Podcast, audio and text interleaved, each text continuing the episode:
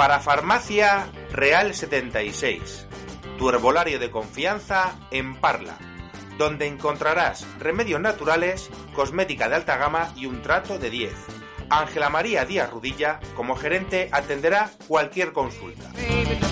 Visítanos en la calle Real número 76, junto a la estación de Renfe de Parla, o si lo prefieres, puedes pedir información o concertar una cita en el número de teléfono 640-788944 para Farmacia Real 76. Cuídate de forma natural.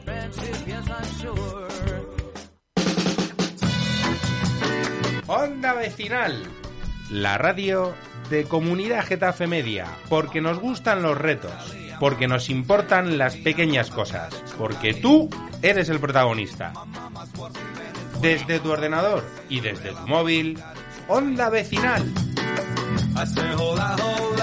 Getafe Media, haciendo comunidad.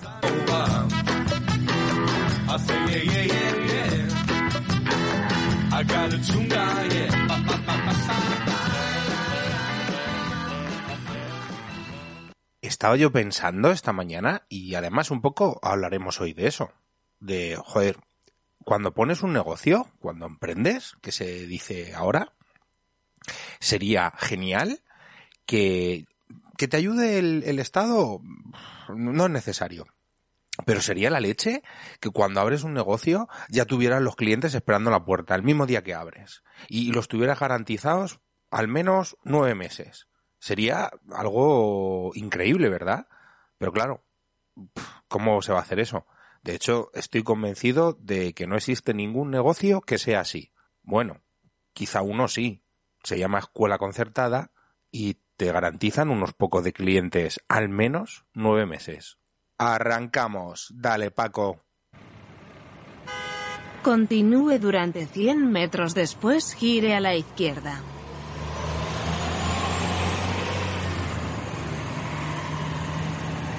Gire a la izquierda. En la rotonda salga en la segunda salida. Después continúe 50 metros. Su destino está a la izquierda. Calle Alegría número 20. Comienza La Escalera, el programa de onda vecinal donde hablamos de las cosas que te importan. Dale, dale fuerte al ventilador y aireame las penas, aire el corazón. Y que te digo, canta, canta, canta esta canción. Y canta mal oído, sin trampa ni cartón. Y que suena, que suena, que suena el despertador. Y estoy a gustito pasando el lunes al sol. Y que canta, que canta, que canta. Que hermanito con tu rumba. Muy buenas a todos, ya estamos de vuelta una semana más. Nos juntamos los vecinos de esta escalera.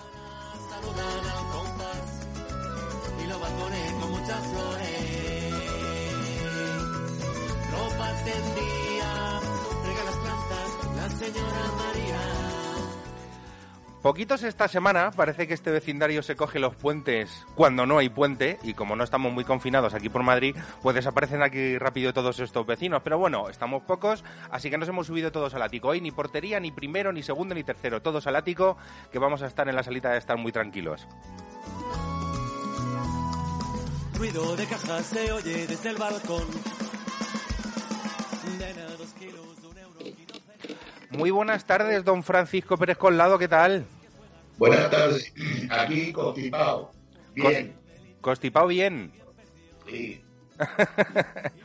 A ver, voy a hacer una cosa que siempre se me olvida cuando inicio la- las grabaciones de vídeo y tal con el resto de la gente, se me suele olvidar una cosa, que es quitarle el sonido automático a nuestros invitados del ático. Ahora sí, Paco, ahora se te va a oír muchísimo mejor. Ahora se va a oír mejor. Bueno, porque lo que estoy bien. Constipado, pero bien. Costi- No me hagas hablar mucho que me da la tos. Así que, sí. Vale, yo no te, no te hago hablar mucho. Perfecto. Continuamos y, nos, y seguimos en este ático que se ha venido con nosotros una semana más nuestra corresponsal en Bruselas, Macaría, Macaría, Macarena. He juntado tu nombre y tu apellido todo junto. ¿Qué tal, Macarena? Buenas tardes.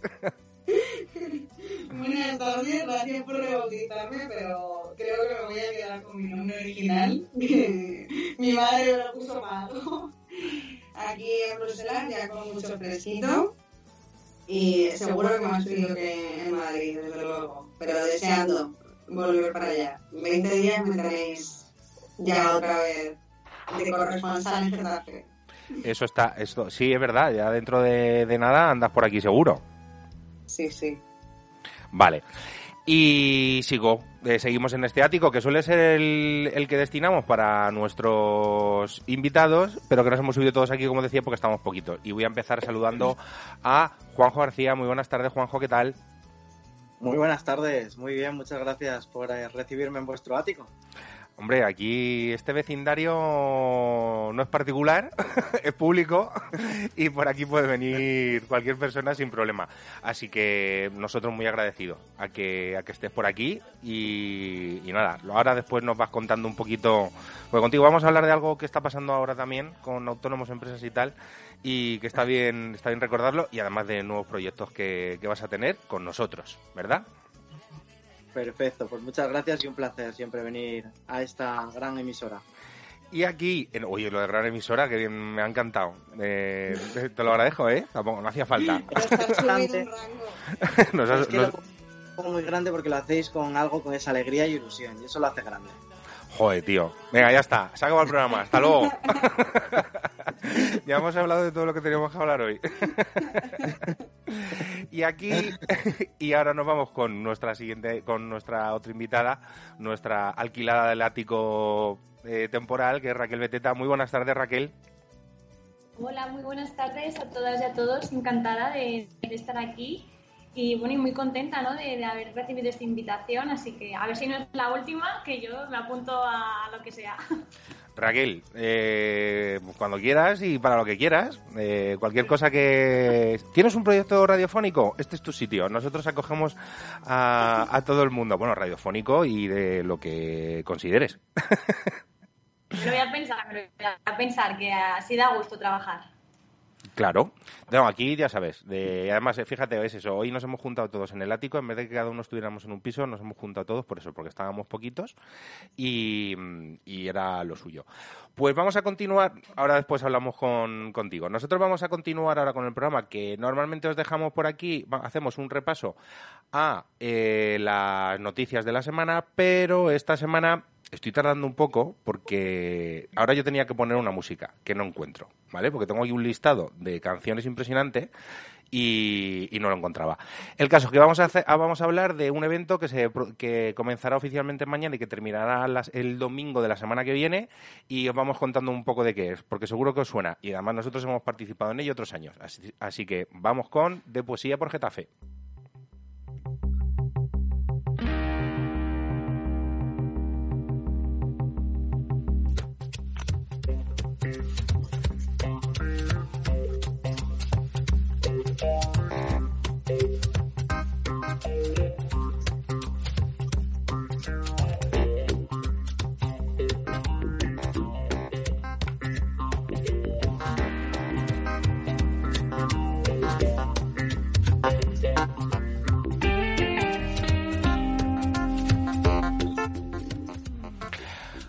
Como os decía, vamos a comentaros un poco lo que tenemos en de Poesía por Getafe. Vosotros sabéis que otros años hemos eh, podido participar, este año es la quinta edición y algunos, los que sois más fieles eh, seguidores de Onda Vecinal, eh, habéis visto eh, que estábamos por ahí por el ayuntamiento o en otra ocasión estuvimos haciendo, participando en un micro abierto en el que diferentes poetas, también tu- hemos tenido cantautores, también hemos tenido escritores, han pasado por nuestros micrófonos participando en este en este evento semanal, ¿no?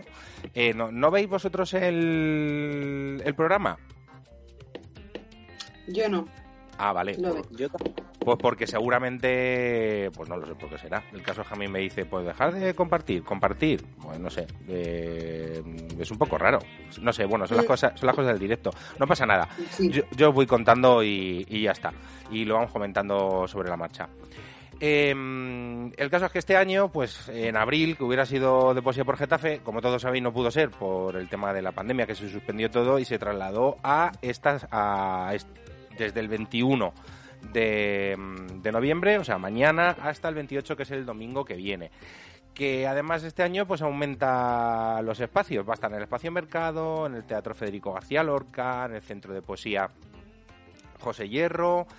Eh, y bueno, y van a participar eh, gente tan conocida como José Sacristán. eh, tengo tenemos a Carmelo Gómez, también estará el Premio Internacional de Poesía Margarita Riero, que fue para Teresa Soto y ella también participará. Eh, bueno, yo qué sé, un montón de gente que lo vamos a ir ahora repasando. Así que os recomendamos participar en este de Poesía por Getafe este año también. Que, como decimos siempre, ¿verdad, Paco? La cultura es segura, que podéis participar, que está todo muy bien organizado y podéis ir accediendo al espacio mercado, al teatro, sin problema y que está muy chulo, ¿verdad, Paco? Sí, sí, eh, además hay mucha seguridad. Sí, sí, está, está perfecto.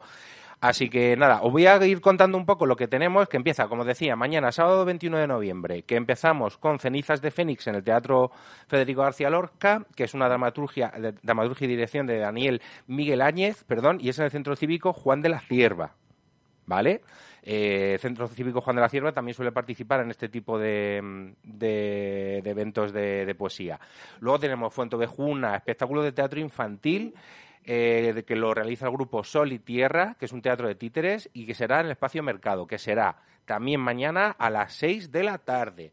Para el domingo tenemos El País de las Maravillas, eh, del grupo Teatro Destellos, que será en el Centro Cívico de San Isidro y luego a las 12 del mediodía. Y a las 7 de la tarde, dramaturgia y dirección, Daniel Miguel Áñez con cenizas de Fénix Teatro, lo mismo del día anterior, solo que esta vez es en el espacio Mercado.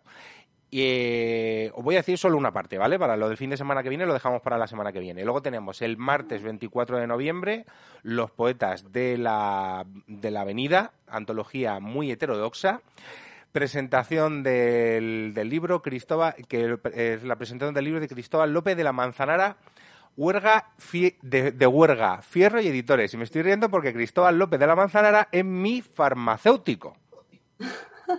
¿Verdad, Paco? Pues qué farmacéutico más polifacético tienes. Yo tengo un farmacéutico que es un máquina y entre otras cosas pues hace esto, así que yo felicito buen fichaje. Sí, sí, felicito personalmente a Cristóbal López de la Manzanara, que además de un buen Sí. farmacéutico, eh, es buen escritor y participa en, en, diferente- en diferentes cosas culturales que, que está genial. Miércoles 25 de noviembre, 8 de la tarde, en el Teatro Federico García Lorca, a vueltas con Lorca. Intérpretes Carmelo Gómez y Mijail Studinov al piano.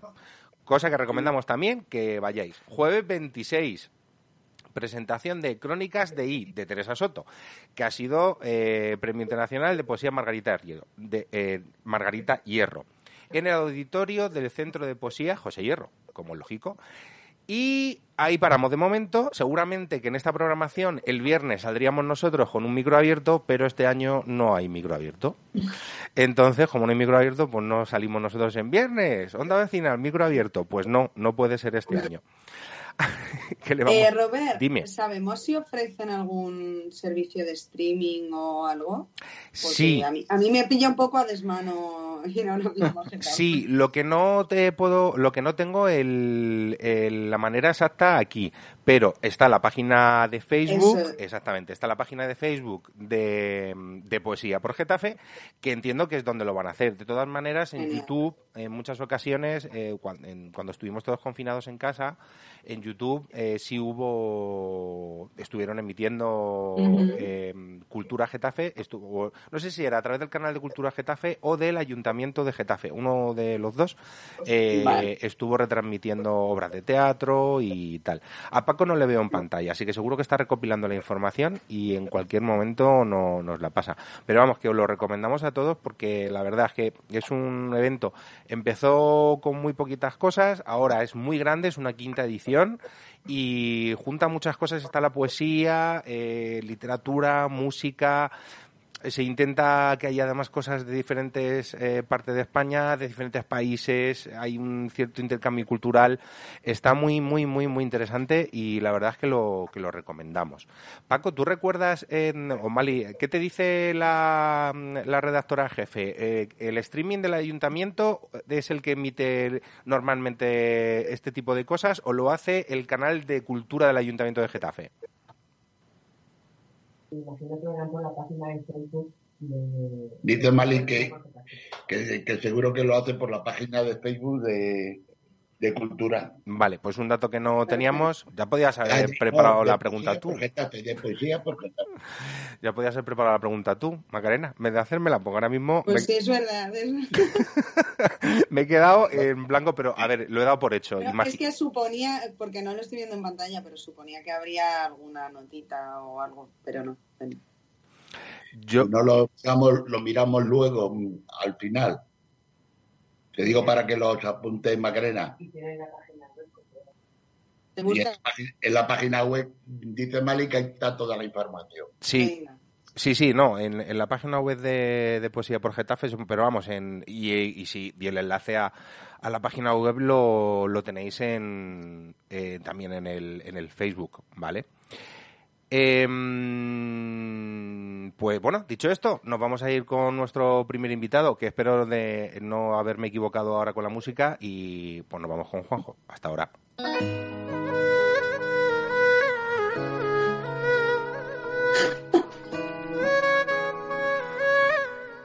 Y efectivamente me he equivocado de música, pero no pasa nada, porque esta también está muy bonita.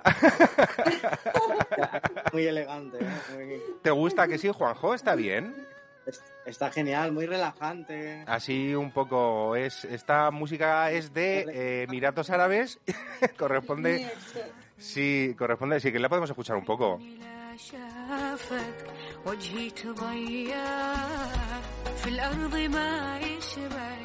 Oye, yo creo que con tu magia pega de todas maneras, ¿no? Sí, sí, sí. Es una. Fíjate, me está dando ideas para algún show Puede ser un buen hilo musical, ¿eh? bueno tú Quizás a lo mejor luego pida que me pases el nombre de la canción. cuando quieras te paso la canción te paso la canción sin problema joder, eh, fíjate ¿eh? siempre aunque surge algo Me recuerda un poco, me recuerda un poco a estas novelas turcas que hay por las tardes. Que a veces mi madre la llamo y de repente estoy escuchando de fondo una flauta y le digo, ¿pero qué estás viendo? Me dice, una novela turca. Me recuerda un poco, ¿eh? ¿dónde estás? ¿dónde estás? te has ido de viaje mamá bueno Por cierto, quería decir una cosita. dime. Echaba de menos a alguien, que es a Mali, ahora veo que está entre bambalinas. Mali No, no la veía por la cam. Mali anda por ahí, es, eh, ya sabes, que reportera jefe, de, bueno, de redactora, mejor dicho, redactora jefe de, de estas cosas. Ahora, ahora la veo, ahora la veo. Es que estoy, estoy afónica. Tengo una voz cazallera que no me la reconozco ni yo. Y me dan unas toses que me muero. Entonces prefiero estar por ahí camuflada. Cuando yo me he ido, he tenido un golpe de tos, ¿eh? Están los, están los dos para el arrastre. Estaba- no me pensaba que estaba buscando, pero no, estaba piseándome. Que bueno, que aprovecho que, que buenas tardes y que tengáis buen, buen programa. Muchas gracias, Muchas gracias. Pues bueno, vamos, entramos ya en, en harina, como se suele decir con, con Juanjo, y bueno, voy a recordar un poco, porque seguramente mucha gente pues igual no se acuerda, pero bueno, hace unos meses eh, en nuestro estudio, en el centro cívico de la Lóndiga, conocíamos a Juanjo García, mago y dueño de la empresa Illusion Art, empresa en la que ha pillado también todo este follón pandémico con el COVID-19. Él no se ha librado de esta crisis y que está atacando al sector servicios y muy duramente a la cultura y al entretenimiento. Muy buenas tardes, Juanjo, otra vez. Gracias, gracias por, por pasarte por, por aquí. Voy a ir bajando la música de la telenovela turca, como, como dices, y Siempre es lamentable. un placer acompañaros, pero te quiero hacer una corrección. Dime. Primera vez que me abristeis vuestros micros no fue No fue en vuestros estudios, todavía Cierto. nos conocemos de un poquito antes atrás. Fue unas De- fiestas De las fiestas del Eh, sector 3. Sector 3, si no me En- equivoco. en hace un- dos años ya, ¿eh? que parece que fue ayer, pero En- hace dos añitos ya. En otro micro abierto nuestro, que somos muy amigos de hacer micros abiertos, y vamos a ir recopilando todo el mundo que se pasa por allí. Le sentamos y termina de una u otra manera relacionado con nosotros. Y, y lo que mola, ¿eh? Y lo que mola. Por supuesto que sí. Pues bueno, como os comentaba, pues eso, Juanjo eh, pues no se ha librado de, esta crisis y, y ha tenido que cerrar. Pues sí, estamos en periodo de, de liquidación, por desgracia, con idea de evidentemente reconvertirse y llegar a hacer algo, pero evidentemente era ya inviable mantener toda la logística. Entonces, una manera de quedar bien, de no llegar a endeudarse, de un buen acuerdo con los trabajadores, con los proveedores, dejando a todo el mundo al día, todos los trabajadores al día, antes de que la cosa fuese más, pues bueno, llega la decisión de cerrar la parte grande de la empresa, la parte donde había empleados, donde había ya infraestructura, y bueno, quedarme yo de autónomo, siguiendo haciendo cositas, pero bueno, a día de hoy, como no, no podemos hacer nada prácticamente, pues no sacamos ni para la cuota de, de autónomos. Pero bueno, hay que aguantar con, con idea de cuando esto remonte, pues volver a arrancar. Con mucha penita, porque bueno, eran ya muchos años, llevo más de 10 años, y después de- de 10 años de mucho trabajo, además, hace un año que, que precisamente lo habíamos estado hablando ahí en Onda Vecinal, habíamos hecho una buena ampliación, una nueva oficina, un nuevo local de almacén, bastante gente ya formando parte del equipo, que por desgracia es lo que más duele, que tener que decir, no un adiós, porque como bien decían ellos, esto no va a ser un adiós, esto va a ser un hasta pronto seguramente, pero bueno, sí que tener que despedir a todo el equipo es la parte más quizás dolorosa de todo esto. El, bueno, ¿cuán- cuántas- ¿Cuántos trabajadores directos tenías? Va por temporadas, porque ya saben que esto es por campañas. En verano, al hacer, pues este año, por ejemplo, en el verano, como no hemos podido hacer campamentos, ni campus, ni nada, en verano nos poníamos con más de 30 monitores, pero después, en lo que venía a ser la parte, la parte de todo el año, a lo que estábamos en marzo, nos poníamos con cinco personas que estaban en la parte de Fusion Art y después seis personas más que estaban en la parte de Mass Marketing, que era la parte que teníamos de, de campaña de ventas, que estábamos con, con stand de ONGs. O sea que en total hablamos de 11 personas. En marzo afectó a 11 personas. Evidentemente luego afectó a más porque toda la plantilla que todos los años trabaja conmigo en Navidades y en verano, pues este año no, no se pudo reincorporar. En vuestro caso, el, el mayor problema lo habéis tenido eh, por falta de espacios en los que trabajar o que mm, o que eh, o por las medidas que había que cumplir de aforo, eh, horarios. No tanto por las medidas, porque el sector artístico se supo adaptar. O sea, nosotros estamos acostumbrados a montar y desmontar eventos de todos los, de todos los tamaños, de diferentes variedades. Entonces, digamos que, para nosotros adaptarnos a, los tiempos que corren, que sabemos que esto no es culpa de nadie. Esto es una pandemia que ha venido mundial, que evidentemente la única manera de superarla, la única manera de protegerse es quedándose en casa, no hay otra, por desgracia es el, el aislamiento, pero sí que es verdad que, que en otros sectores se les ha permitido pues ir pudiendo reincorporarse al día a día laboralmente y en el sector nuestro digamos que se nos ha cerrado las puertas en banda porque hemos hecho muchos planes de cómo poder volver al día a día, cómo poder hacer algunas verbenas, cómo poder hacer algún concierto de los salones culturales con los aforos limitados. Hemos hecho muchas cosas. Hay ayuntamientos que lo han escuchado, que, lo que se han esforzado, que nos han abierto las puertas. Pongo, por ejemplo, el mío, de donde yo soy, de La Viana, pues fue un ejemplo porque adaptó para que adaptó las plazas, para que la cultura siguiera llegando a los vecinos. Pero sin embargo, otros se tiraron a lo fácil, que era no se hace nada porque no se puede. Y en realidad no era porque no se podía, porque sí se podía, igual que, que se puede viajar en metro, que bueno, yo, yo lo he planteado, el que nos dejen actuar en metro, porque al parecer creo que en los, en los metros, en los transportes públicos, creo que el COVID no, no afecta. Ahí se puede, yo venía ahora mismo en metro para desplazarme al local en el que estoy ahora y veníamos ahí como una lata de sardinas, pero bueno, yo estaba tranquilo porque me han dicho que en el metro no hay COVID, en el metro no pasa nada, pero en los centros culturales, en los teatros, en los cines, en, en la cultura, en la cultura el COVID es muy peligroso, según dicen. Parece ser, ¿no? Que por otro lado, además, y en tu caso, es una cosa que, que has hecho, bueno, que lo hemos visto nosotros, de hecho, cuando nos conocimos no era verano, pero casi, bueno, ya estaba pasando verano, ¿no? Sí, eh, ya estaba pasando, era para septiembre. Septiembre, estaban las últimas coletadas. Eh, está la opción, y sobre todo que vosotros trabajáis con niños, de poder trabajar en un espacio al aire libre. Claro, por supuesto. Como digo, hay algún ayuntamiento de pueblos, muy poquitos, que se tomaron la molestia de decirnos, bueno, esto que teníamos pensado, ¿cómo lo podemos hacer? ¿Cómo lo podemos adaptar? Y se hizo. Se hizo con toda la normalidad, con toda la seguridad, respetando las distancias de seguridad. Se hicieron las cosas bien y la prueba está. O sea, no existe ningún rebrote que esté relacionado con la cultura. Ninguno.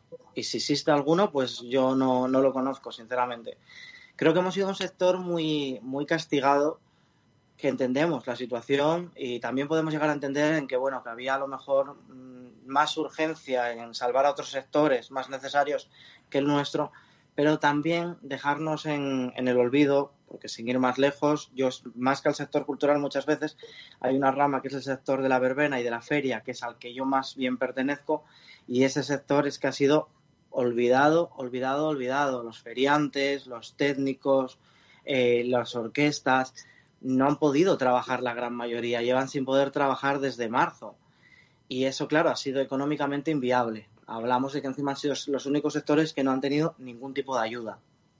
Eso te iba a preguntar, porque ayudas sí se aprobaron, eh, pero eh, que era algo como muy en general, muy genérico, autónomos en general, o estaba mm, eh, muy marcado para qué sectores sí, para cuáles no.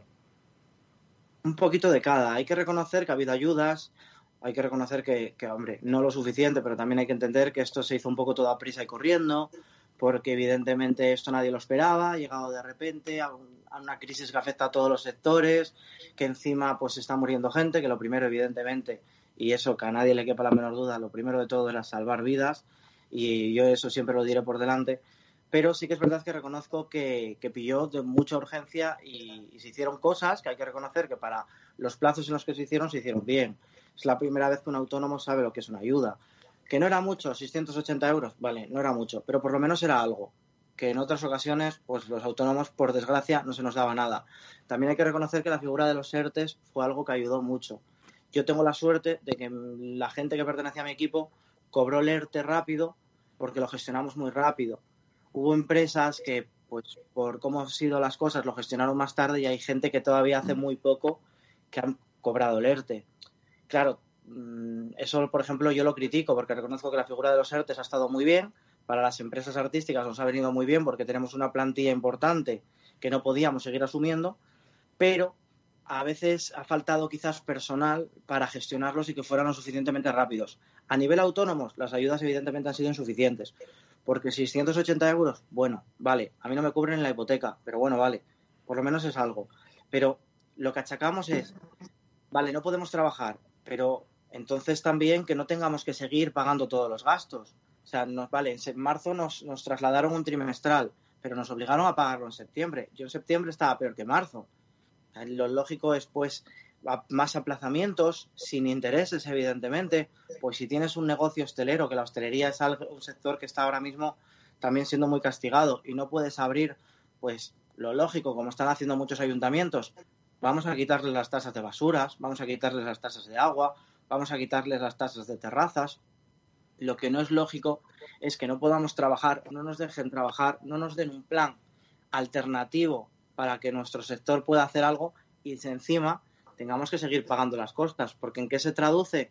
Pues en que yo he tenido que cerrar un almacén porque no podía seguir pagando el alquiler de ese local y he tenido que cerrar una oficina porque no podía seguir pagando ese local. Básicamente porque los gastos bancarios los había que seguir pagando. Ha habido ICOs, pero también es verdad que en los ICOs, por la, por la necesidad de la urgencia, lo han gestionado los bancos. Y todos sabemos cómo a veces funcionan los bancos. Yo creo que los ICOs ha estado muy bien, ha sido un buen apoyo, pero quizás necesitaban más vigilancia los bancos, porque digamos que según qué banco ha jugado bastante con los ICOs, hasta tal punto de que ibas a un banco y decían, no, no, sector artístico, nada, Directamente nada. Los primeros y los últimos en trabajar, ¿cómo te voy a dar un ICO? O sea, es que no lo voy a cobrar. Pero es un, pero es un poco, aprovechar. pero es un poco, bueno, no sé cómo llamarlo, pero al final los ICOs estaban avalados por el Estado. O sea, si tú no pagabas, Exactamente, ¿no? Exactamente. Eh, Digamos que los bancos intentaron jugar, bueno, sin ir más lejos, a mí me lo intentaron, me la intentaron medio liar, y, yo lo digo, de tal manera, yo tengo una línea de crédito que la utilicé para dar apoyo a mis trabajadores y a los proveedores que teníamos en ese momento, poder quedar todo el día cuando cerramos el estado de, por el estado de emergencia, yo tiré de esa línea de crédito. ¿Qué intentó hacer el banco? Claro, yo si cierro la línea de créditos de la empresa, evidentemente la pierden. Eh, que yo da igual, porque yo la sigo pagando, o sea, esa es otra. Nosotros hemos tenido que seguir pagando los créditos, eso no nos han quitado nada. Sin ingresar hemos tenido que seguir pagando todo. Pero aparte de eso, pues, ¿qué intentó hacer el banco? Pues te doy un ICO para que quites la línea de crédito, encima te meto los intereses de haberla cancelado esta línea de crédito, para yo ganar más, me cubro las espaldas, se lo dejo al Estado y a ti tú sigues pagando la misma cuota que antes. Pero encima ahora vas a pagar más interés. Estoy pensando, Juanjo, que hemos dejado un poco en el aire a lo que mm, en qué consiste tu, tu- tus funciones, básicamente, y me gustaría que lo que lo contases tú eh, para que la gente se dé cuenta un poco de qué nos perdemos al tú no poder trabajar, aunque sea en el metro a Piñao. Pues no poder, pues ¿qué nos perdemos? Pues nos hemos perdido, pues nos hemos perdido actuaciones de magia, eh, que era la, un poquito la flor de esta, de esta casa. Nos hemos perdido grupos de baile, nos hemos perdi- perdido orquestas, nos hemos perdido campamentos, nos hemos perdido campus, nos hemos perdido teatro, nos hemos perdido payasos, clan. Es que nos hemos perdido muchas cosas. Yo he perdido el 98% de la facturación con respecto al año anterior y aproximadamente un 130% con respecto a lo que ya había vendido, porque este año habíamos vendido ya casi un 40% más que el año anterior. Y eso se ha anulado todo.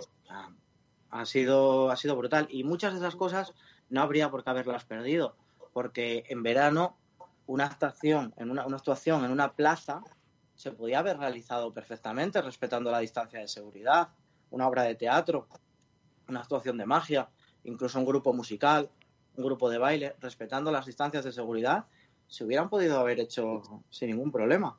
Pero lo fácil era anular y eso hicieron. Nos prometieron un plan de viabilidad hacia finales de junio, principios de julio, pero bueno, lo seguimos esperando todavía. Bueno, ¿viste? ha habido una pequeña ayuda para lo que son técnicos de, de iluminación. Acaba de. Pero claro, bueno, es que encima el problema que tenemos el sector artístico es que, bueno, gente que nos dediquemos a él todo el año, que hayamos hemos podido tener la ayuda de los 680 euros, porque, bueno, pagamos la seguridad social todo el año.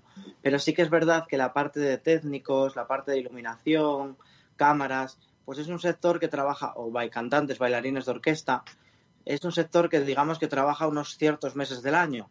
Por tanto, lo que viene a ser cotización para ellos, las empresas, pues solo lo hacen esos meses del año.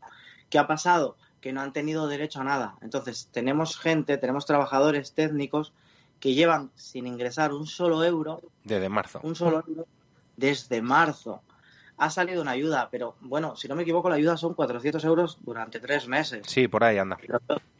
totalmente innecesario, o sea, perdón, innecesario no, totalmente injusto, o sea, es que 400 euros, solo tres meses, viendo que esto va para largo y viendo que muchos de esos bailarines han perdido la temporada y su temporada ya no va a ser hasta las orquestas y verbenas del año que viene, ¿qué ayuda es esa? ¿Qué, qué les aporta?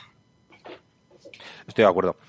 Eh, no, bueno, no sé cuál es la manera de hacerlo porque no lo sé, pero sí, es un poco, es un poco difícil. Eh, vamos a pensar un poco en futuro, que eh, al final es un poco, que esperemos que sea más alegre. Eh, ¿Qué es lo que, mm, qué perspectivas tienes de, volver a trabajar con Ilusion Art a muerte? O al 50% por lo menos. Eso es lo primero.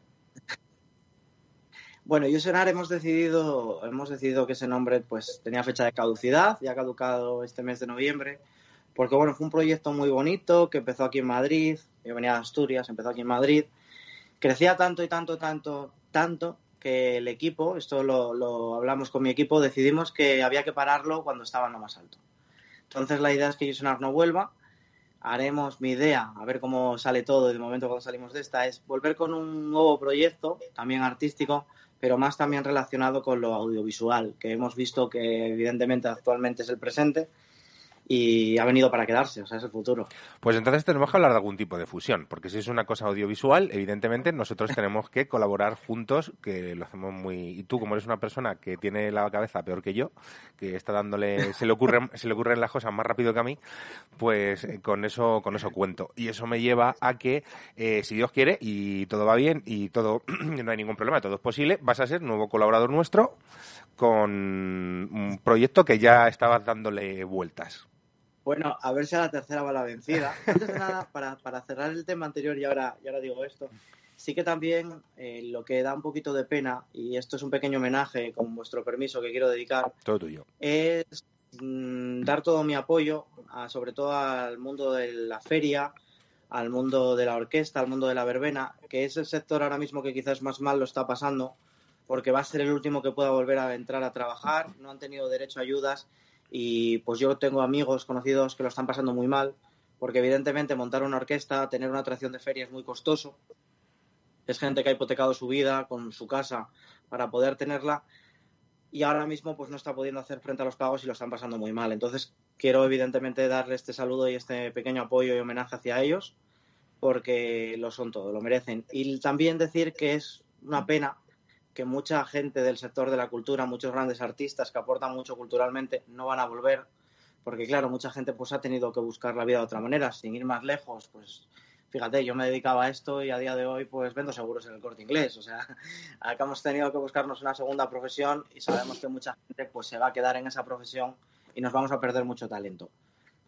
Y ahora con lo que otro que me decías, pues a ver si la tercera va la vencida. Antes de todo esto, yo siempre digo que ahora vivimos el AC y el DC. Antes era antes de Cristo, ahora es antes del, coro- del COVID.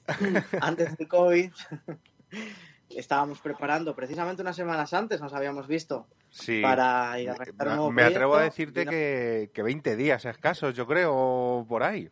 Por finales de febrero. Finales Sí. de febrero nos estuvimos reunidos allí en la Lóndiga, en Getafe. Sí, sí, estaba todo prácticamente, vamos, que era para te llamo y empezamos, digo, cuando quieras, venga.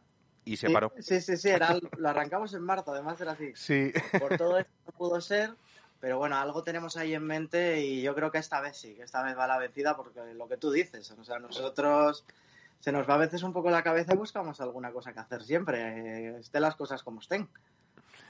Desde luego. Eh, más o menos, cuéntanos así un poco, ¿qué es lo que tendrías pensado para, para Onda Vecinal? Bueno, tú ya sabes que, que yo soy muy, muy cercano al mundo de la infancia, me encanta trabajar con niños, bueno, me gusta trabajar con todo el mundo, pero mi debilidad son los niños, es el mejor público, el más agradecido, y además es que ahora mismo es, nos tienen, la verdad es que no dejan de sorprendernos los niños y niñas, y qué mejor que hoy, que además es el Día Internacional de la Infancia, para, para hablar de este tema.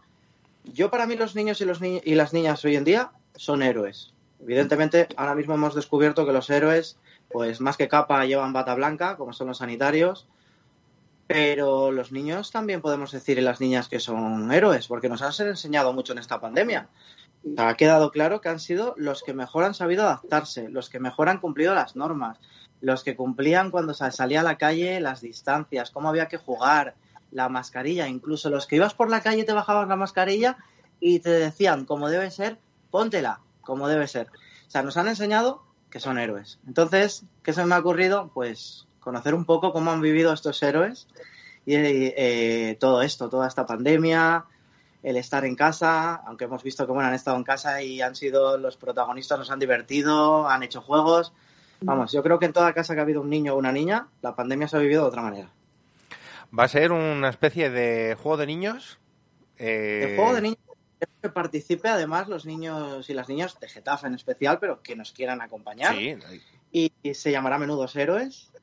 Y queremos que nos cuenten un poco, pues, cómo ha sido la pandemia para ellos, cómo han hecho las cosas, cómo ha sido la vuelta al cole, que nos cuenten qué hacen para entretenerse, para divertirse, que nos den ideas, que nos den ideas porque, vamos, está, son unas máquinas de crear, los necesitamos ahora mismo.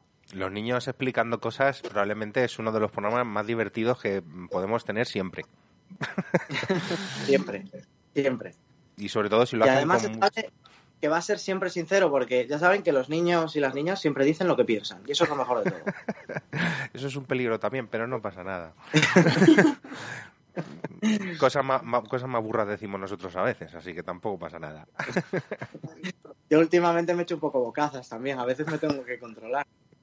Yo, yo voy bien este año, voy bien, voy, voy bien, ¿verdad Paco? Voy bien, de momento voy bien, no he soltado tacos, va la cosa bien.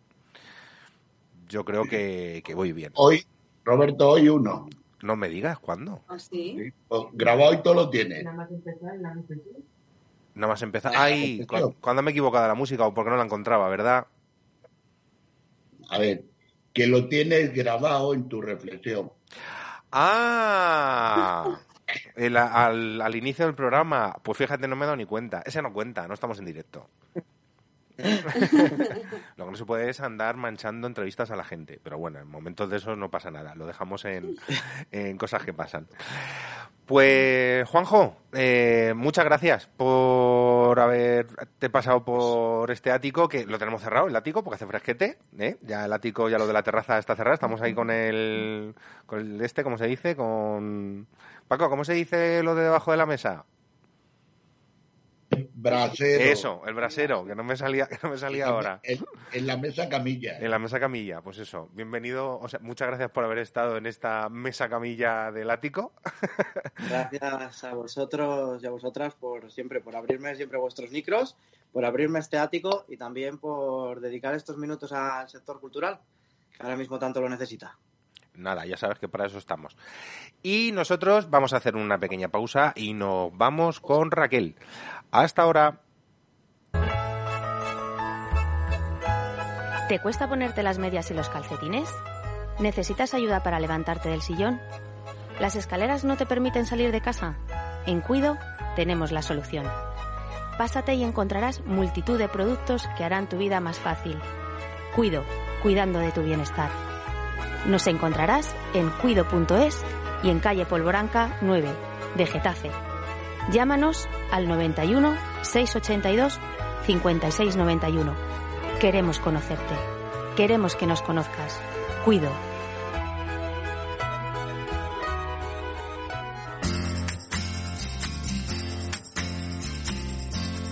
Estás escuchando Onda Vecinal.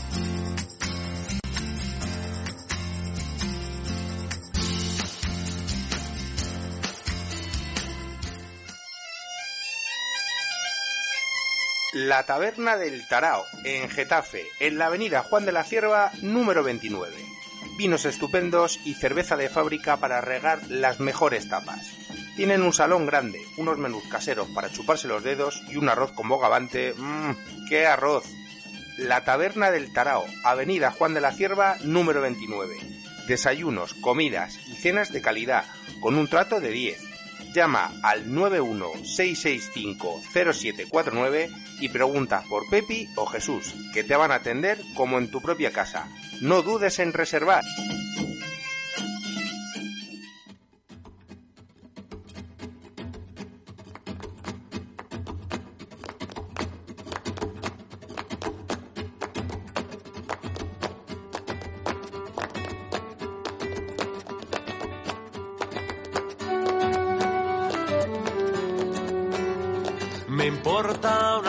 Que caiga del cielo, un rayito de sol en invierno y de flores de mi jardín. El próximo 25 de noviembre es el Día Internacional contra la Violencia de Género. Como este año es atípico para todo tipo de concentraciones y reivindicaciones, pues en Getafe también se hará de una manera diferente adaptándose a las circunstancias. Para contarnos todo esto, como os comentábamos al principio, tenemos a Raquel Beteta del Consejo de la Mujer de Getafe. Muy buenas tardes, Raquel. Hola, buenas tardes. ¿Qué Y- tal? Bueno, eh, como he dicho antes, muchísimas gracias por, por la invitación al, al programa, por dejarnos este ratito, ¿no? Para, para comentar esto que, bueno, para nosotras y para nosotros es bastante importante, es muy importante. Y tal y como está la situación, pues creíamos que, que como bien has comentado, como todo está cambiando tanto, pues veíamos necesario el poder comunicar cómo, cómo se va a hacer el 25 de noviembre eh, este año. Entonces, Para... Espera, espera, eh, espera, espera, sí. espera, espera. Nos- yo te, te devuelvo el agradecimiento también, porque que, te que vosotros os acordéis de, de nosotros para mm, transmitir esto, eh, oye, pues nos hace muchísima ilusión que, que se acuerden, que los colectivos de Getafe se acuerden siempre de nosotros para hablar de, de, de su día a día, de su trabajo y de sus actividades. Es, es de una alegría que al final, para eso, un, un año 2016 eh, surgimos y nacimos. Era, era nuestra idea y ya cuatro años después que sigan pasando estas cosas, eh, os lo agradecemos mogollón, Raquel, de verdad. Nosotras pensamos que el trabajo en red siempre es mejor y más en, en una ciudad, ¿no? Siempre eh, todos podemos ayudar, entonces cuanto más en red estemos y más conectados estemos, mejor y mejor van a salir las cosas siempre.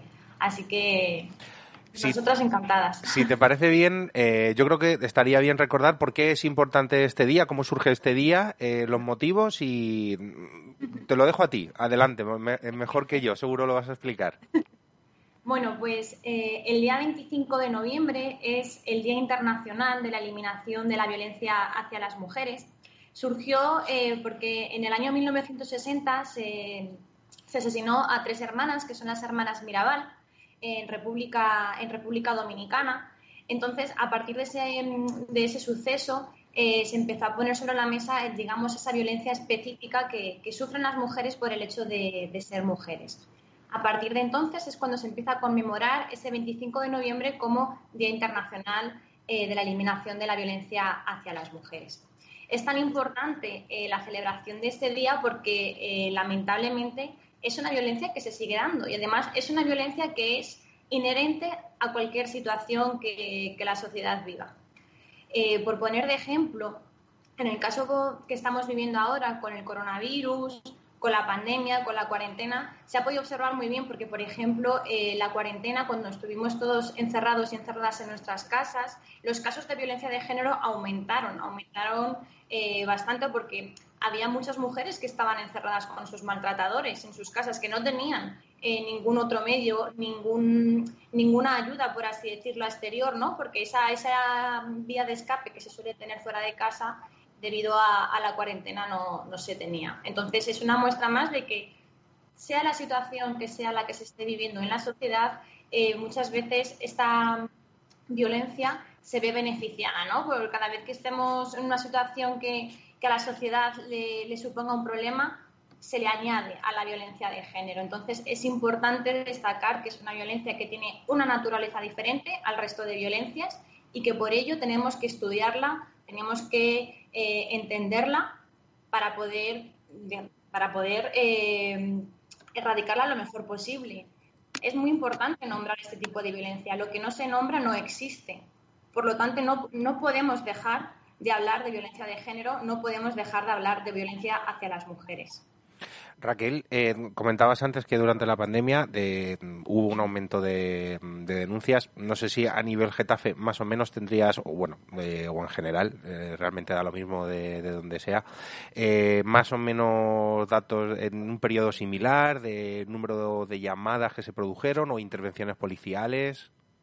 Pues eh, lo que hubo, no puedo, hay ciertos datos que no, que no podemos dar, pero sí que, por ejemplo, eh, hubo muchos, eh, se facilitaron teléfonos de WhatsApp, eh, se habilitaron nuevas líneas, porque claro, había que adaptarse a, la nueva situación, dado que las mujeres no podían acercarse, digamos, a comisaría o no podían acercarse a los centros de mujer. Se habilitaron eh, nuevas vías, en este caso, bueno, pues más virtuales, teléfonos de WhatsApp, a través de, la, de páginas web, eh, para que pudieran comunicar este tipo de situaciones. Hubo también asociaciones que, bueno, pues se ofrecieron para, para, dar ayuda, porque muchas veces lo que esas mujeres solicitan es simplemente asesoramiento, eh, información o que se las escuche, ¿no? Hay muchas que realmente no saben que la situación que están viviendo es una situación de violencia, pero no saben ponerle nombre a lo que están viviendo y lo que necesitan es contarlo, hablarlo. Entonces, eh, se habilitaron este tipo de, de, líneas que antes no estaban y eh, contra todo vamos contra todo pronóstico no pero que no pensábamos que iba a haber tantísimas solicitudes de ayuda como realmente como realmente hubo. O sea que sí que, que aumentó bastante. Ya os digo que datos exactos ahora mismo eh, no puedo dar y hay muchos que tampoco se pueden dar pero sí que aumentó mucho eh, por vía WhatsApp y por vía telefónica la asistencia a, a estas mujeres Vamos, si te parece, a lo que mm, pasará o las actividades que desarrollaréis el, el día 25, el miércoles, si no- sí, miércoles 25, porque si no me equivoco, eh, era lo que comentábamos. No puede ser como otras veces y tenéis que adaptaros un poco a lo que se va a ir realizando. Eso es. Normalmente lo que se ha venido haciendo estos años ha sido una manifestación que solía empezar en Plaza España, aquí en Getafe, terminaba en el ayuntamiento, ¿no? Un poco, pues, eh, cantando consignas de, de lucha, de reivindicación contra este tipo de violencia. Este año una manifestación es, es totalmente inviable. Y bueno, la verdad es que teníamos dos planes, ¿no? Porque estábamos un poco a expensas de cómo, de cómo se iba a desarrollar la situación.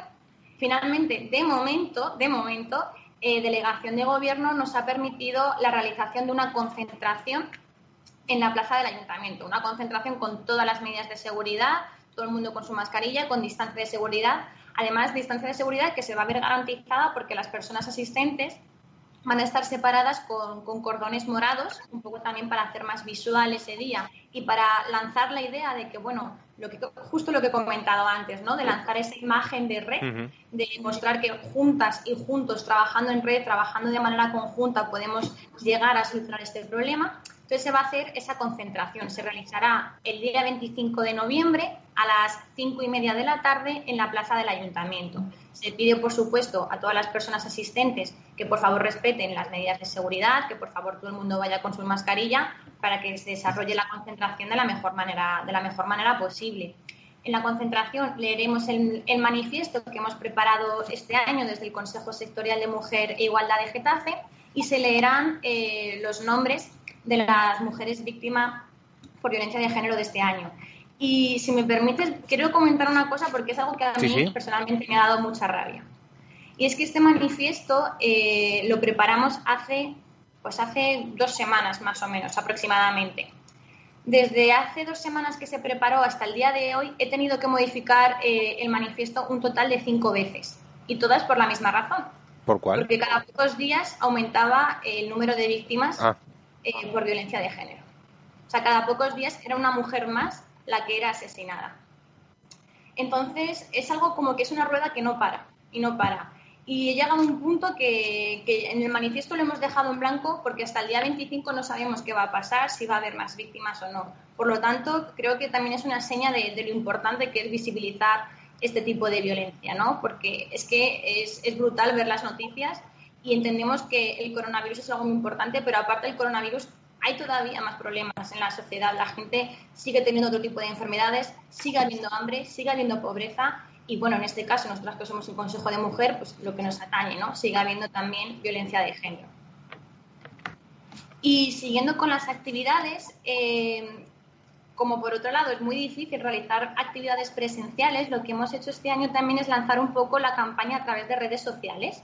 Entonces, animamos a todo el mundo a que eh, pueda participar en esta campaña eh, subiendo a Internet, a sus redes sociales o por WhatsApp o por donde así lo prefieran, eh, una foto o un mini vídeo en la que haya una, una palabra en un folio que simbolice un tipo de violencia hacia las mujeres, pues por ejemplo, violación o agresión sexual o violencia psicológica, y que salgan rompiendo esa, ese folio.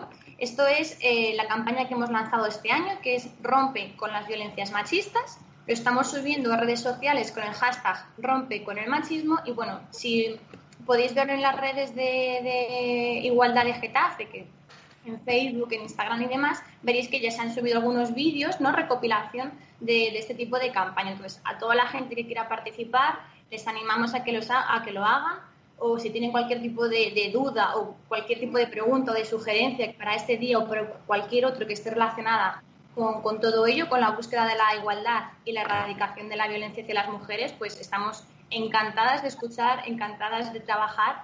Así que nada más. Yo aprovechando ahora que, que está por aquí Juanjo, que sigue con nosotros, porque evidentemente nosotros no echamos a nadie del ático, luego se merienda. Eh, quería comentar algo, y, y como aprovechando que está él, y ahora entenderéis por qué, porque él, él lo sabe mejor que yo, eh, quería comentar, me corrige, ¿vale, Juanjo, si me equivoco en algo, ¿no? Una declaración institucional, ¿no? Digamos que es una declaración que se hace eh, desde... ¿Quién me...? Ah, vale, que me han mandado, me han mandado un WhatsApp. Eh, es una declaración que, como bien dice la palabra, institucional, desde un ayuntamiento, desde una comunidad, de- del, desde el Parlamento, por ejemplo, eh, sobre algo que se hace con la unanimidad normalmente de todos los grupos, ¿vale? Y por eso Sí. es eh, que por eso se llama declaración institucional, ¿no? Digamos, porque digamos que todos los grupos, en principio, en teoría, todos votan que sí, se consensa, se, se, con, se, se, con, se consen- joder, se consensúa. se consensúa, es que se consensa, ¿no? No.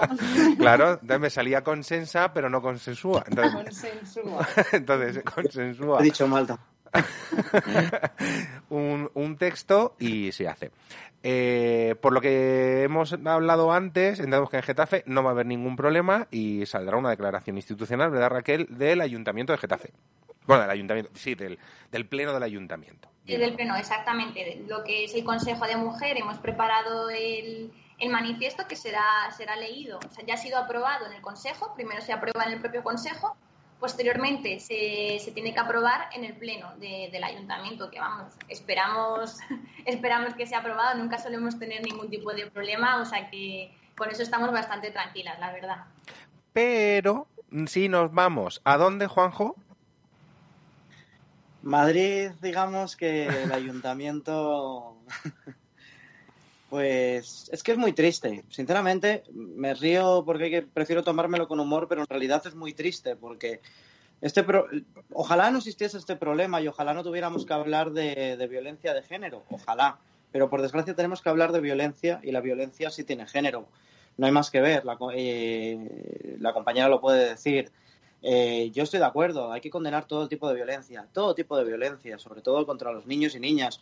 También no, no voy a discutir que, evidentemente muchos hombres eh, sufran también viol- violencia, no lo discuto para nada, pero por desgracia, las cifras hablan por sí solas, la mujer sí es la que más violencia recibe. Como bien ha dicho la compañera, no hay más que ver la de mujeres muertas que llevamos este año, la de denuncias que hay por parte de mujeres por el maltrato. Y es triste que un ayuntamiento y hablamos encima del de la capital de España, de Madrid, porque ciertos grupos políticos que no quiero nombrar, pero que todos saben a quién los que me refiero, Yo lo puedo hacer si quieres, si tú no quieres, yo lo hago. también. O sea, Vox, No tengo problema. Vox, habitual, los amigos de Vox habitualmente y ahora sus Los primos. de Vox, pero tienen también, digamos que hay una foto ahí en Colón que representa a varias personas vascas, no solo a los de Vox. Es triste que, por ejemplo, una batalla que habíamos logrado vencer, porque hay que reconocer que en la violencia de género teníamos una, una, una unanimidad, o sea, estábamos hablando de que todos íbamos en el mismo camino. Hay que luchar y, y acabar con la violencia de género. Y hay que reconocer que el PP, por ejemplo, antiguamente reconocía este tipo de violencia. Ciudadanos también. Pero claro, ahora mismo, como gobiernan con una mano negra y prefieren más, para ellos tira más lo que viene a ser eh, estar en el poder que, lo, que reconocer una problemática como es la violencia de género, pues este año resulta que se han olvidado de que la violencia sí tiene género. Porque como hay un grupo político que dice que la violencia no tiene género, pues otros, esto es como todos, y la culpa ya no es solo del que la hace, también es del que la deja hacer o el que lo calla. Y hay un grupo ahí de personas que hacen, que ayudan con su silencio, y este año el Ayuntamiento de Madrid pues no va a hacer reconocimiento. Por suerte otros grupos políticos sí lo van a hacer. Yo El problema, perdón, ya no es solo que ayuden, sino que es que encima lo, in- lo intentan y consiguen en muchos casos invisibilizarlo. Que Sí, es sí, lo que me parece más grave de todo. Cuando, como grave dices, y ya es triste. teníamos un cauce y un sendero que seguíamos todos, de repente no existe y ese día no se hace nada. Y además es que eh, es muy importante darle visibilidad, por lo bien que, lo que decía muy bien ella, porque algo que no, que no se ve es como que algo que no existe. Y pues, por desgracia, esto, esto existe y está muy presente, ¿eh? porque en este confinamiento mm, es terrible las cifras, o sea, es que las ves y dan ganas de llorar, y las que no sabremos, porque por desgracia hay muchas mujeres que por miedo callan. Sí. Y Yo, por falta de, de recursos en muchos casos, porque todos sabemos, sin ir más lejos, nos vamos a Andalucía, se ha recortado mucho en ayudas a estos sectores. Mucho. Y esas ayudas son importantísimas. Eso no son chiringuitos. Es que ya, es No que ya no, ya no sobraban, precisamente. Ya estaban justitas. Si encima cortas, ya pues. uf. Pero es que esas ayudas pueden salvar muchas vidas, porque esas ayudas financian viviendas donde una mujer pueda huir de su maltratador, pueda huir del que pueda ser su asesino, porque no tiene otro nombre, se llama asesino, y pueda tener un lugar seguro para ella y para sus hijos. Y por desgracia, como hay mucha gente que lo prefiere invertir en otras cosas, que yo lo respeto todo, ¿eh? pero bueno, prefieren invertirlo, creen, ven más prioridad en gastar ese dinero, pues no sé, en la tauromaquia, por ejemplo, que en salvar, que en salvar vidas, pues por desgracia, este año tenemos que estar bastante tristes. Yo por completar, si, si y, y- y vuelvo a decir, Juanjo, me corriges si me equivoco. ¿Cuántas, institu- eh, ¿Cuántas declaraciones institucionales se harán al día y se votarán a favor sobre ellas que ni siquiera nos enteramos porque nos habla de ellas en la televisión y se hace, se aprueban sin pensar que yo creo que muchas veces dicen que sí y ni siquiera se la han leído y es un pum pum pum, pero como no es un caballo de batalla de nadie, votan que sí y, y, se va- y van saliendo y se mandan notas de prensa y todo y cuántas puede haber al año sin pensar así a lo loco Muchas, muchas. Y también te lo digo. con lo cual eso quiere decir que que cuando cuando se vota que no que problemas. entonces, cuando se vota que no a una en particular se hace aposta y queriendo votar que no Hombre, por supuesto. y ya está por no supuesto. no tienes Y excusa posible Y, y a una tan grave como es esta. Que hablamos de violencia, hablamos de fallecimientos, de muertes, de asesinatos, hablamos de familias que lo sufren cada día y que no hablamos de casos aislados, hablamos de miles y miles y miles de mujeres que sufren esta problemática.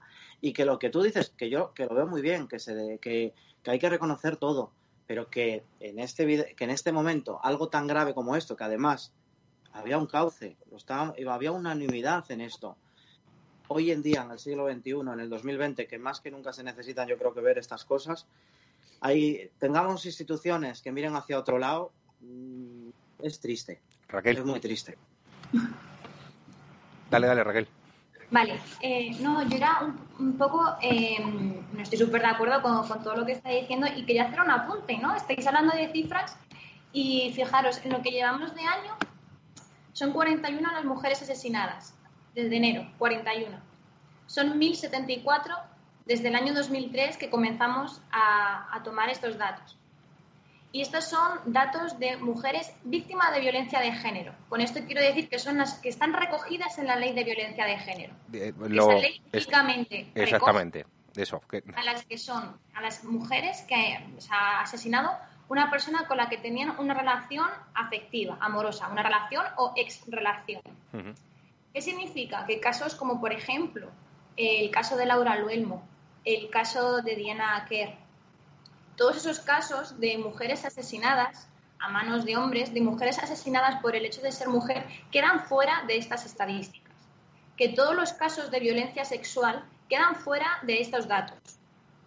Son muchas más las mujeres que sufren violencia por el hecho de ser mujeres. Entonces, es normal que muchas veces las personas que trabajamos con, bueno, pues, eh, en este ámbito hablemos de violencia machista, porque cuando hablamos de violencia de género muchas veces nos dejamos fuera a, infinidad de víctimas que son eh, de, este tipo de violencia. Además, eh, mm, podemos hablar incluso de violencia que, aunque no tenga como resultado la, la muerte, sí que, sí que son violencias que están muy, muy instauradas en la sociedad, ¿no? que siguen perpetuando la desigualdad y que al final eh, son la base que sustentan esa pirámide. Y el pico de la pirámide es el asesinato. Pero para que se pueda suceder, para que pueda suceder el asesinato, tenemos todos los estamentos que hay debajo, que son esas desigualdades, ese machismo, ese humor sexista, etcétera. Entonces, creo que es muy importante porque nos van dando los datos y es un- una mujer y otra mujer y otro asesinato y ya hay un problema, yo creo, en la sociedad y es que estamos un poco como inmunizados ante la violencia. Estamos tan acostumbrados a ver violencia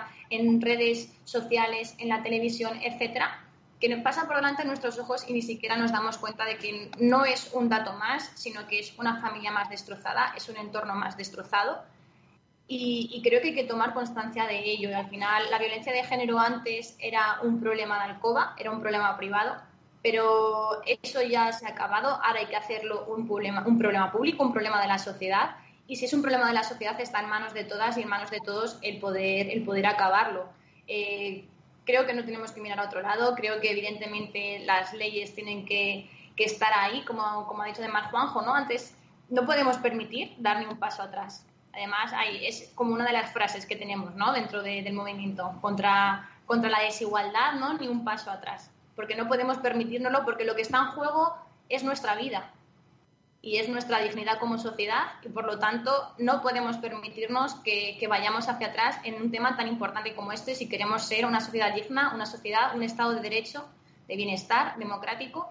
Necesitamos hablar de esto y necesitamos que la violencia de género exista y que se pueda hablar de ello, que exista en el sentido de que pueda ser estudiada, que no nos la nieguen porque está ahí. Me gusta tu último apunte sobre todo de lo del tiene que ser estudiado porque es una cosa que está, eh, por desgracia, en todo tipo de, mm, de gremios, como digo yo. De esto no, de esto hay, de hecho, mm, la- las pocas veces que se ha intentado hacer un estudio sobre un perfil tipo de persona eh, agresora, de mujeres y tal, no se termina de llegar a una conclusión porque está por todas partes y no hay, no hay un la típica del no, es su, yo qué sé, eh, no era pobre, no era rico, no era, no, no, es que no hay, o se dedicaba a esto, o se dedicaba al otro, no, no hay una, no, hay un perfil, es imposible. Exactamente, o sea, los estudios criminológicos lo, lo exponen muy bien. Para eso hay una ciencia que es la criminología, que se dedica a estudiar los- las conductas criminales y los tipos de violencia, y lo explican súper bien. Es que no hay un tipo de maltratador y tampoco hay un tipo de víctima. Eso nos hace a todos, por muy fuerte que nos parezca, eh, potenciales agresores y al mismo tiempo potenciales víctimas de este tipo de violencia, porque no hay un prototipo no hay un prototipo. Evidentemente, luego puede haber una serie de factores que puedan influenciar más, que puedan influenciar menos, que puedan agravar el problema, por supuesto.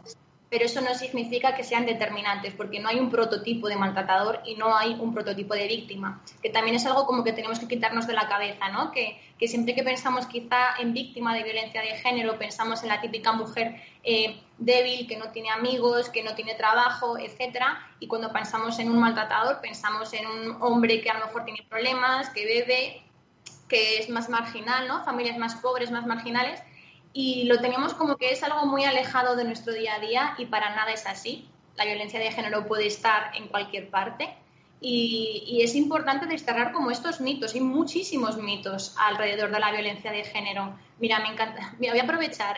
Aprovecha. Antes he dicho, "Oye, podríamos hacer algo. Yo eh, me encantaría poder hacer un huequecito para desmentir mitos sobre la violencia de género, porque hay una barbaridad que están instaurados en la sociedad, que están instaurados en nuestras cabezas y que muchas veces no somos conscientes de ello. Y eso nos hace prejuzgar ciertas situaciones. Y es muy importante desterrarlos para conocerlo bien, en profundidad, para poder actuar de la manera correcta eh, en cualquier situación, porque como al final es lo que acabamos de decir, todos y todas podemos estar ante ella, tenemos que saberlo, cómo, cómo poder actuar.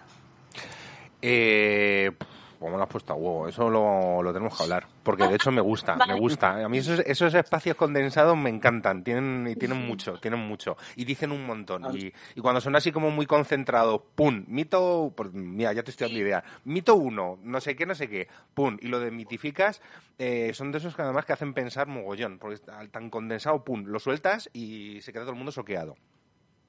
Sí, sí. Cantada, vamos. Pues Tengo lo- ahí una ristra, ¿eh? Preparada. Pues lo, eso sí, lo vamos a ver, lo vamos a ver, lo vamos a ver, me, me gusta.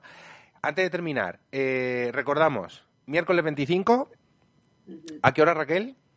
Miércoles 25 de noviembre a las 5 y media en la plaza del Ayuntamiento de Getafe tenemos la concentración con medidas de seguridad, con mascarilla, con distancia, donde se leerá el manifiesto. Y al mismo tiempo también animamos durante todo este tiempo a subir a redes sociales eh, con el hashtag de rompe con el machismo, bueno, pues imágenes o vídeos de las personas que queráis, que queráis participar. Eh, os animamos a que subáis la imagen, bueno, pues rompiendo un papel, ¿no? En el que ponga alguna palabra relacionada con, con la violencia machista, con la violencia hacia las mujeres. Muchas gracias Raquel por, por tu intervención. Vamos a respirar un segundo antes de despedir el programa, que nos queda una última cosa que quiero poner al final y volvemos. La lluvia, la luna, verte.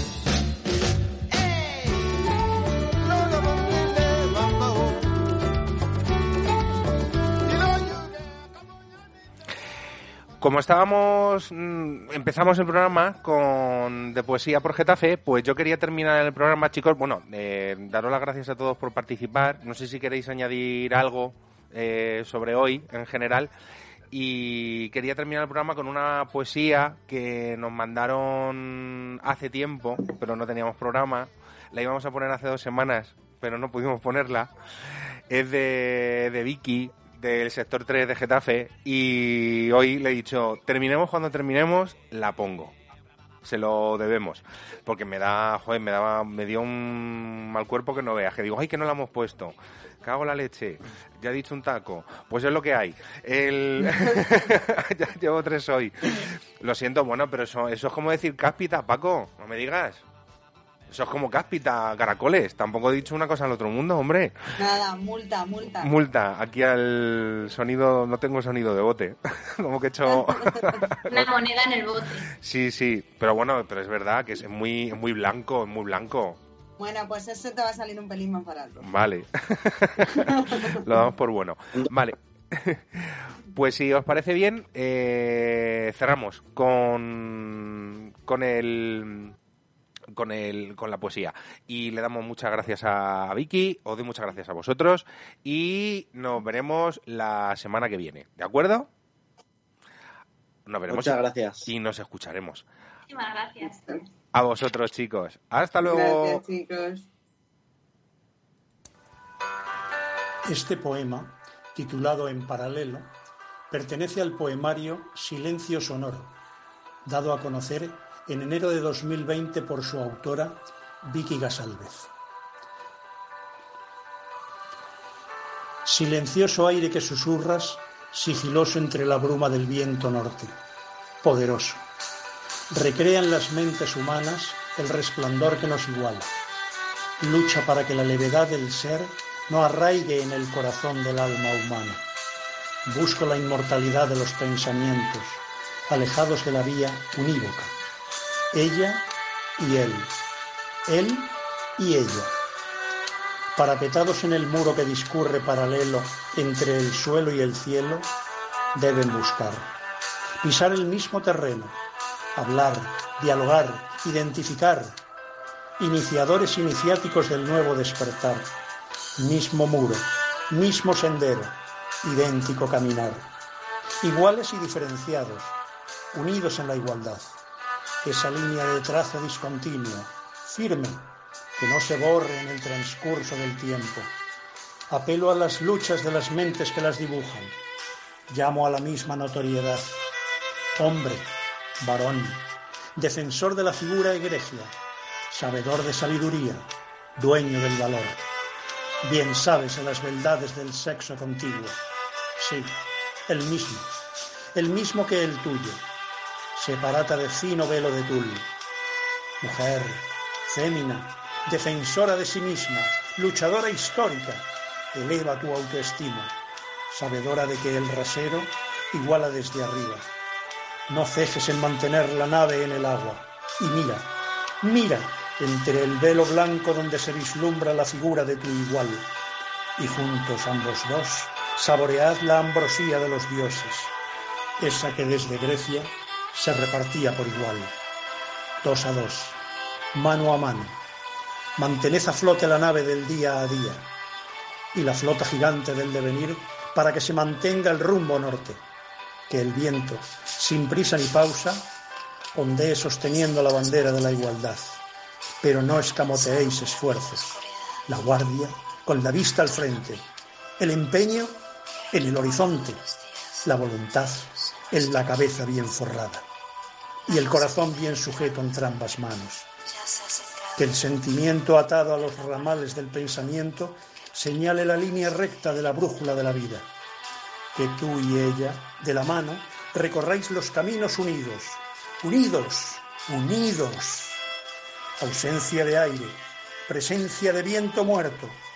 Respiremos, insuflemos y modelemos cambios.